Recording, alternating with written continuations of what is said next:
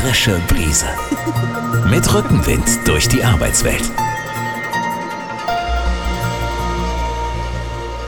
Hallo und herzlich willkommen zu einem neuen Podcast der Kanzlei Geidis Hegemann und Partner Die frische Brise mit Rückenwind durch die Arbeitswelt. Hallo Carsten, schön dich zu sehen. Ja, Ronald, schön auch dich mal wieder zu sehen. Alles gut bei dir?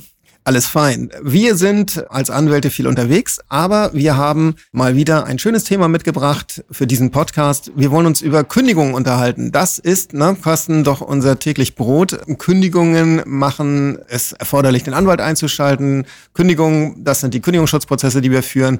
Also haben wir einiges zu erzählen. Richtig. Und gerade auch Betriebsräte sind natürlich hier gefragt, weil im Vorfeld der Kündigung werden sie in der Regel angehört. Und gerade letzte Woche hat mir wieder ein Betriebsrat eine klassische Frage gestellt, die ich immer wieder zu hören krieg. Mensch, ein Mitarbeiter von uns hat eine Kündigung bekommen, obwohl er seit vier Wochen arbeitsunfähig zu Hause ist. Das geht doch nicht. Ronald, auch du kennst solche Fragen, denke ich mal. Ja, die Fragen, die haben etwas zu tun mit den Gerüchten, die so rund um die äh, Kündigung grassieren. Das Kündigungsrecht ist eigentlich natürlich niedergeschrieben und durch viel, viel Rechtsprechung ausgefeilt, aber trotzdem entwickeln sich immer so Mythen rund um die Kündigung. Und es gehört auch dazu, zu meinen, wenn man arbeitsunfähig erkrankt ist, dann ist man in der Zeit unantastbar und kann keine Kündigung erhalten. Das ist totaler Blödsinn. Na klar, also auch wenn ich arbeitsunfähig zu Hause im Bett liege, kann der Briefkasten mir die Kündigung zustellen und dann ist sie erstmal zugegangen. Also Krankheit schützt vor Kündigung erstmal per se überhaupt nicht. Richtig. Der Arbeitgeber hat eigentlich nur ein und wahrscheinlich überwindbares Problem.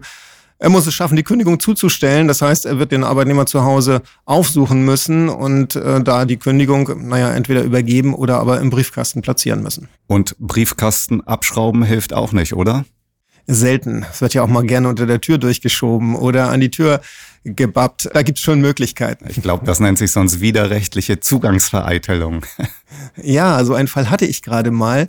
Äh, interessant war allerdings dann, dass der Arbeitgeber versuchte, weil das Türschild fehlte, daraufhin eine neue fristlose Kündigung auszusprechen, weil das ja eine Frechheit wäre, dass man ihm die Möglichkeit zur Zustellung einer Kündigung genommen hätte. Ja, also. Na, das geht natürlich nicht. Da hat das Gericht dann auch gesagt, nein, nein, also das Einzige, was es dann als Folge hat, wenn das Türschild mal fehlen sollte, es kann ja auch mal abfallen, Nein, aber wenn man wirklich den Arbeitnehmer dabei, ich sag mal in Anführungszeichen, erwischt, dass er versucht, den Zugang der Kündigung zu vereiteln bei sich zu Hause, indem er den Briefkasten abmontiert, Türschild entfernt, dann hat das nur eine Folge, nämlich dass die Kündigung als zugestellt gilt und dass die Zustellung als wirksam unterstellt wird an dem Tag. Aber das ist natürlich nicht die Möglichkeit, eine neue Kündigung darauf zu stützen. Ja, also ich hatte auch einen Fall, wo in einer Reihenhaussiedlung, wo alle Häuser gleich aussahen, Ausgerechnet beim Haus meines Mandanten dort, wo bei den anderen der Briefkasten hing, nur noch vier Dübellöcher zu sehen war. Ja.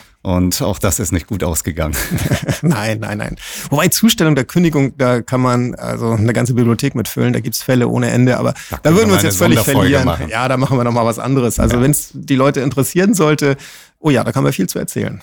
Ja, was auch häufig ist, es gibt keine Kündigung ohne vorherige Abmahnung. Was sagst du dazu?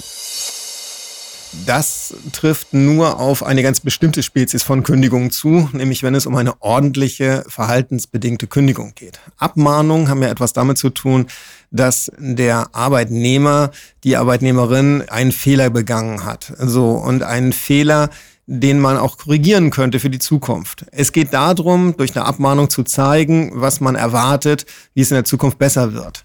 Das geht also, wenn jemand ständig zu spät kommt, hat der Arbeitgeber wahrscheinlich irgendwann keine Lust mehr dazu, es hinzunehmen und wird eine Abmahnung aussprechen. Die Abmahnung ist dann das Signal, Achtung, wenn du das nochmal machst, dann könnte es zur Kündigung kommen. Aber bei anderen Kündigungsgründen muss es keine Abmahnung geben und wird es auch im Regelfall gar keine Abmahnung geben. Also man kann zum Beispiel nicht abgemahnt werden, weil man krank ist.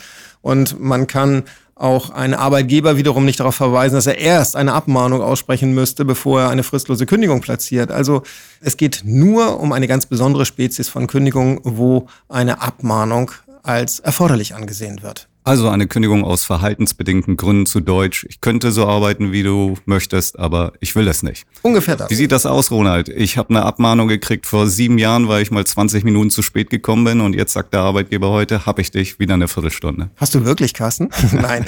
ähm, ja, also Abmahnungen, wie lange haben die eigentlich irgendeine Bewandtnis? Wie lange dienen sie noch als Vorbereitung tatsächlich für eine Kündigung? Im Gesetz steht dazu tatsächlich nichts. Aber jede Abmahnung hat praktisch ein Verfallsdatum. Kein festes Datum. Das ist das Blöde daran, wenn man uns genau fragt. So vorsichtig ist mein Tipp immer der, wenn eine Abmahnung bis zu einem Jahr alt ist, dann muss man noch damit rechnen, dass von ihr eine Wirkung ausgeht. Das heißt also, sie ist beachtlich und im Wiederholungsfalle kann sie herangezogen werden, um dem Arbeitnehmer eben ja, Ärger zu bereiten.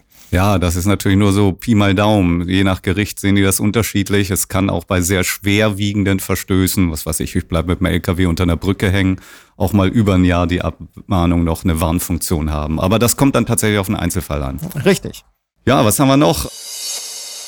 Wie kann ein Arbeitsverhältnis gekündigt werden? Ich schicke dir eine Mail und sag, ab morgen brauchst du nicht wiederkommen. Ja, eine beliebte Frage auch in den Seminaren. Welche Form muss so eine Kündigung eigentlich haben?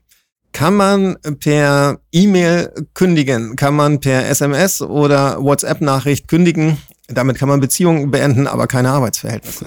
Manche kennen aber gar keine Stifte mehr. Auf was muss ich also achten? Ja, das ist die im Gesetz verankerte Schriftform. Und Schriftform ist zu übersetzen mit der Hand geschrieben. Das heißt genau, nur mit Kugelschreiber. Bei Kündigung steht in der Tat, die elektronische Form ist ausgeschlossen. Genau. Der Arbeitgeber, der investiert hat in, in teure Technik und digitale Signaturen ermöglicht und was weiß ich was alles, wird damit trotzdem keine Kündigung rechtswirksam auf den Weg bringen können. Was ich sehr häufig habe, dass ich Mandanten hier habe oder auch Betriebsräte, die mir mitteilen, Mensch, wir haben hier einen Kollegen, der ist gekündigt worden, der kommt zu dir, der hat sich schon mal ausgerechnet, was er so an Abfindung kriegt, weil der ist betriebsbedingt gekündigt worden und es gibt ja einen Rechtsanspruch auf Abfindung. Ich weiß nicht, wo das herkommt, aber Abfindungen sind tatsächlich immer Verhandlungslösungen. Abfindungen sind in den aller, aller seltensten Fällen schon fest vorgesehen. Das gibt mal ganz, ganz selten mal irgendwo Tarifverträge, die so etwas hinterlegen, aber der Regelfall, wann hat man tatsächlich einen Anspruch auf eine Abfindung, ist eigentlich nur der, wenn das Unternehmen in der Krise ist und es existiert ein entsprechender Sozialplan, der eben für den Fall der Beendigung des Arbeitsverhältnisses durch den Arbeitgeber eine Abfindung vorsieht. Aber sonst, nein, Kündigung ist Kündigung und Abfindung ist die Verhandlungslösung, die sich möglicherweise im Rahmen eines Rechtsstreits ergibt.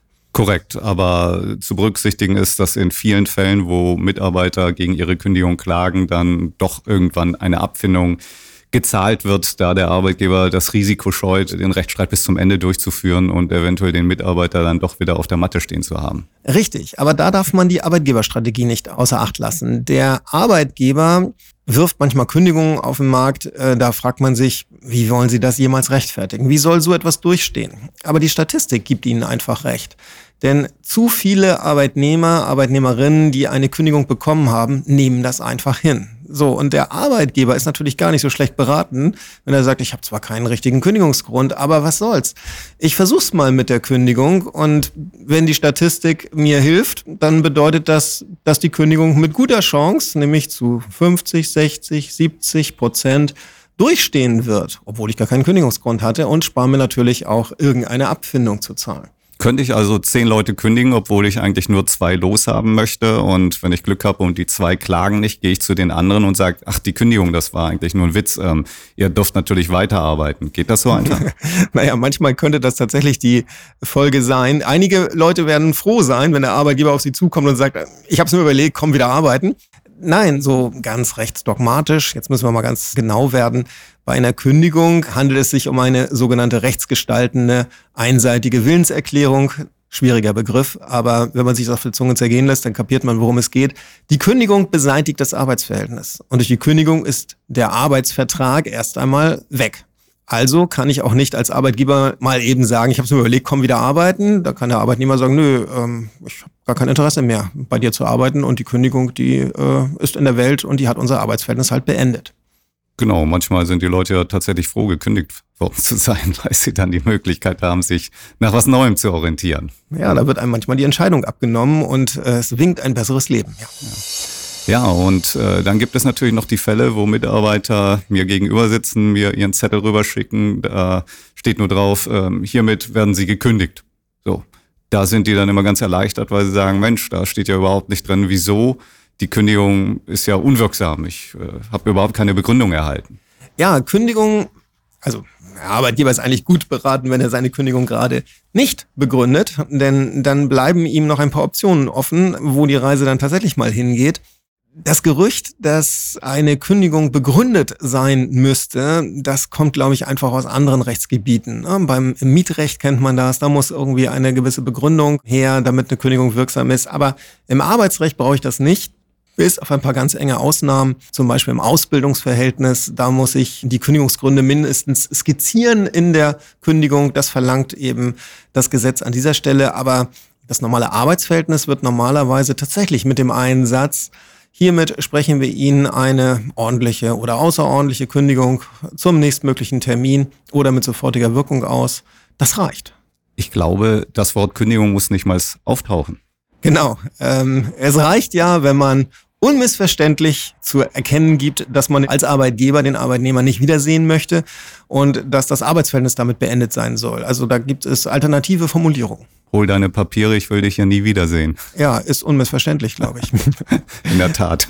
War auch nicht auf Aber dich gemünzt. Formerfordernis. Ne? Also immer dran denken, es muss schriftlich sein. Deswegen muss es auch schriftlich sein, denn der Arbeitgeber soll ja auch überlegen, was er da tut. Klar. Also nur weil der Chef schlechte Laune hat und den Arbeitnehmer morgens, montags anbrüllt, ich will dich hier nie wiedersehen, ist das Arbeitsverhältnis nicht beendet. Das muss er schon schriftlich machen. So ist es. Und äh, zu ergänzen ist auch, dass bei der fristlosen Kündigung der Arbeitgeber auf Nachfrage dann doch mitteilen muss, was dann die Kündigungsgründe sind. Denn man muss sich ja überlegen, bin ich jetzt wirklich ertappt worden, lohnt es sich, gegen die Kündigung vorzugehen? Und äh, da hat man dann einen Rechtsanspruch drauf. Ja, wobei in der Praxis wird das irgendwie recht selten tatsächlich auch befolgt. Und äh, auf so eine Aufforderung kriegt ein Arbeitnehmer meistens nur noch eisiges Schweigen. Aber naja, sagen wir mal so, die meisten können sich zusammenreimen, worum es da wohl gerade gegangen ist. Ne? Ja, also das waren so die Fragen, die im Rahmen von Kündigungen relativ häufig auftauchen. Mir fallen noch viel mehr ein. Aber wenn ich an unsere Hörer und Hörerinnen denke, möglicherweise ist gerade der Arbeitsweg zu Ende, möglicherweise steigt man gerade aus dem Bus oder aus der Bahn. Und damit wollen wir auch diese kleine Podcast-Folge beenden. Kündigungen, ja, keine Sorge, werden auch in anderen Podcast-Folgen der frischen Brise wieder auftauchen. Da bin ich mir ganz sicher. Dafür ist das einfach zu relevant, das Thema. Und da wollen wir auch gerne mal wieder Input geben. Wenn es besondere Themen rund um die Kündigung gibt, die ihr gerne hören möchtet, schickt uns eine Mail. Wir greifen das gerne auf. Ja, in diesem Sinne, wir freuen uns, dass ihr wieder zugehört habt. Gebt ja. uns eine gute Bewertung und schaltet wieder rein. Bis zum nächsten Mal. Tschüss. Tschüss. Die frische Brise. Mit Rückenwind durch die Arbeitswelt.